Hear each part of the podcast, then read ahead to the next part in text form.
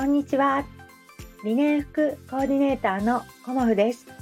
今日もご視聴くださりありがとうございます。コモフのおしゃべりブログでは40代以上の女性の方に向けてお洋服の楽しみ方をお伝えしています。今日はですね、秋服の準備はこれから始めてねっていうようなお話をさせていただこうと思います。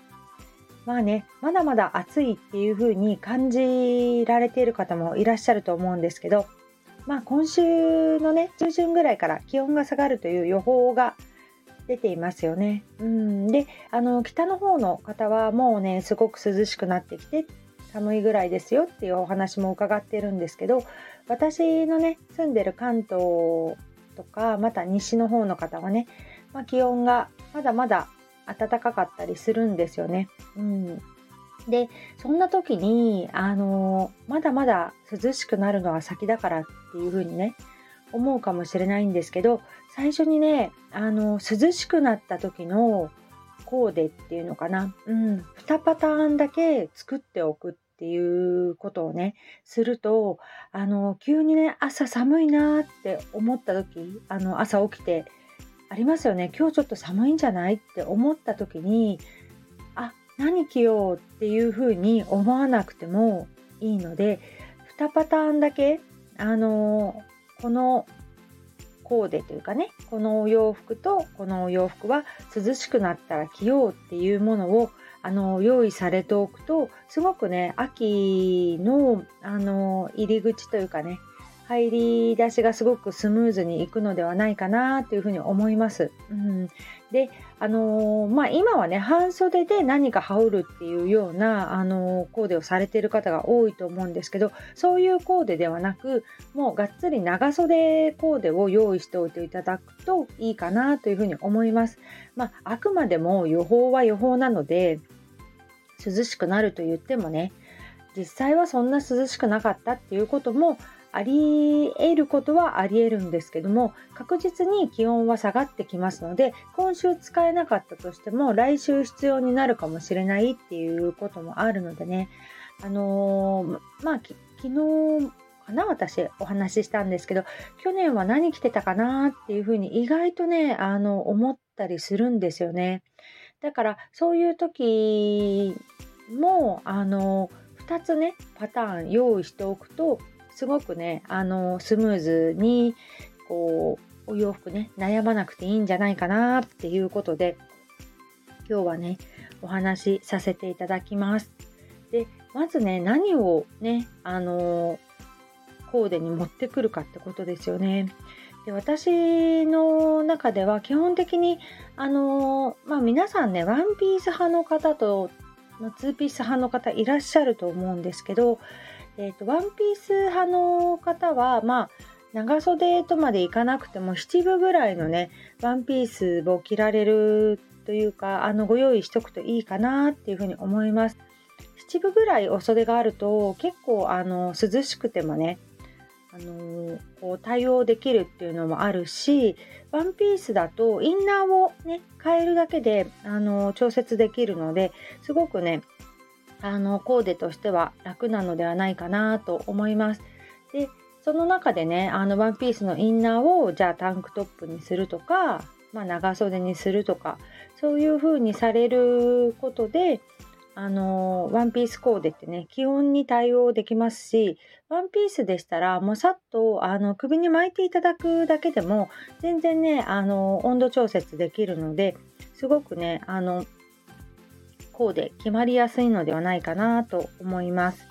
そして、えーと、2ピースの方ですよね。2ピースの方もあの先ほどちょっとお話ししましたけどあの半袖に何かを羽織るっていうコーデを用意しておくのではなく、えーと、薄手の長袖みたいなものを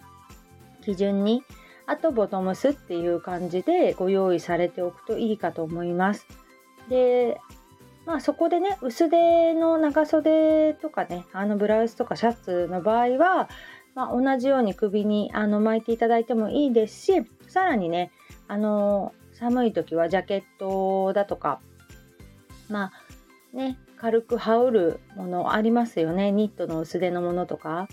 あとまあこの間お話ししたベストとか、うん、そういうものをあのプラスしやすくなるのであの半袖をねに何か羽織るっていう風に用意しておくとちょっとねあのそのパターンになってしまっていろんなものを後から足しにくくなってしまうのであのできれば薄手の長袖をあのベースに持ってきていただいてそこにまあジャケットなりベストなり、まあ、ストールなりというような感じで出せる方があの気温ねに対してこう着回しが効くのではないかなと思います。まあ、ボトムスはねあの 何でもいいんですけどお持ちのものでね、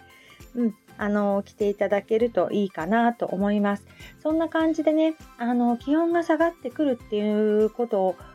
がね、まあ、どのくらい下がるのかっていうのもねあの土地によって全然違いますし意外とねあの私の住んでる関東だけだったとかねあの西の方はそんなにも下がってないですよっていうこともあるかもしれないんですけど、うん、それはね、あのー、こう時系列というか 時間の経過がねあの土地によって違うんですけどいずれは必要になってくるのであのぜひぜひあの2着ぐらい買いましょうということではなく今あるお洋服でこうでね2パターン組んでみるのをおすすめします。また買いに行くとかなるとね、ちょっとね、めんどくさくなるし、何がいいのかなっていう風になってくるので、もう必ずね、今回は今あるもので、こう、2パターン組んでいただくといいのではないかなと思います。まあ、どうしてもね、新しいものを買いたいという方はね、あの、ぜひぜひ行かれるのも、あの、もう秋服ね、たくさん出てますし、こう冬素材のものもだんだん出てきてるのでねこう楽しみながら、うん、あの2パターンっていうのもいいのではないかなとも思います。ということでねあの今日ね リネン服コーディネーターのコモフですっていうような感じで朝言ってみました。うんそれは何でかっていうとねあのこうスタンド FM を配信されている方でねあのコンサルティングをされている方が肩書きはね1つじゃなくて3つぐらい持つといいですよっていうお話をしてくださっていたんですよね。でその中であの私だったらどうだろうっていうようなね、うん、ことを考えたんですよね。であのリネン服コーディネーターっていう響きどうかなとか 思いながらあのまだ最終決定ではないんですけど自分でこうスラスラっとねいつもは、こんにちは、洋服作家のコモフですって、もうスラスラ出てくるんですよね。だから、スラスラ出てくるような、あの、肩書きっていうのと、あと、分かりやすくないとダメですよね。なんか洋服作家だったら洋服作ってる人ってすぐわかるんですけどリネン服コーディネーターっていう言葉に対してあのイメージしてくれるものそれがねあのどんな感じかとかねあの分かりやすいものが私はいいかなと思っていてかっこいいあの肩書きというよりも どちらかというとねあのその言葉だけでこう想像してもらえるようなねなんか肩書きを作ろうかなとね、その方のお話をねせっかく伺ったのでまずはね行動に移してみようと思っています。うん、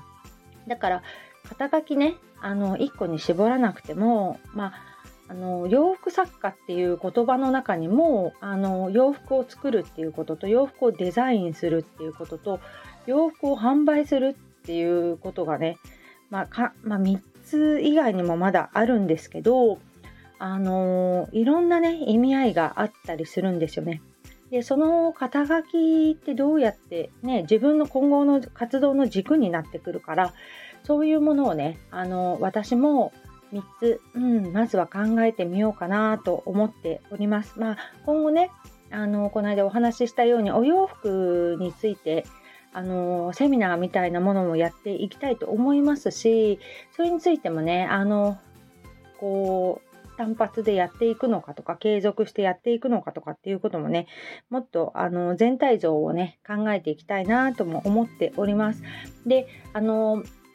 鎌倉とかね関東近辺以外の方でも来てみたいっていうねセミナー聞いてみたいっていうお声を、あのー、いただきました。うん本当にありがたいなと思います。うんだからそういうことも含めてね、あの肩書きということに私着目したことがなかったので、より分かりやすいね、肩書きって何だろうっていうところからね、あのその肩書きでこうお役に立てることは何だろうとかね、そういうことをちょっとね、考えるきっかけをいただきました。うん。だからね、とてもありがたいなと思って、まあ、それについてね、私もこう、教えていただいたことをね、すぐね、こう、自分に落とし込むっていうことを、あの、やってみたいなと思ってね、今日はね、あの、理念服コーディネーターのコモフです。ということで、あの、ちょっとね、あの、お話しさせていただきました。今日はね、そうでした。千葉にこれから行きます、私ね。あのー、印西市山田683インバの家ギャラリーさんで、あのー、販売お手伝いさせていただきますので、千葉県の方ね、もし来られる方いらっしゃいましたら、車がいいと思うんですけど、ぜひぜひお待ちしております。コモフと喋ってみたい。そんな方いると嬉しいですけど、はい、お待ちしております。今日もご視聴くださりありがとうございました。洋服作家コモフ小森屋貴子でしたありがとうございました。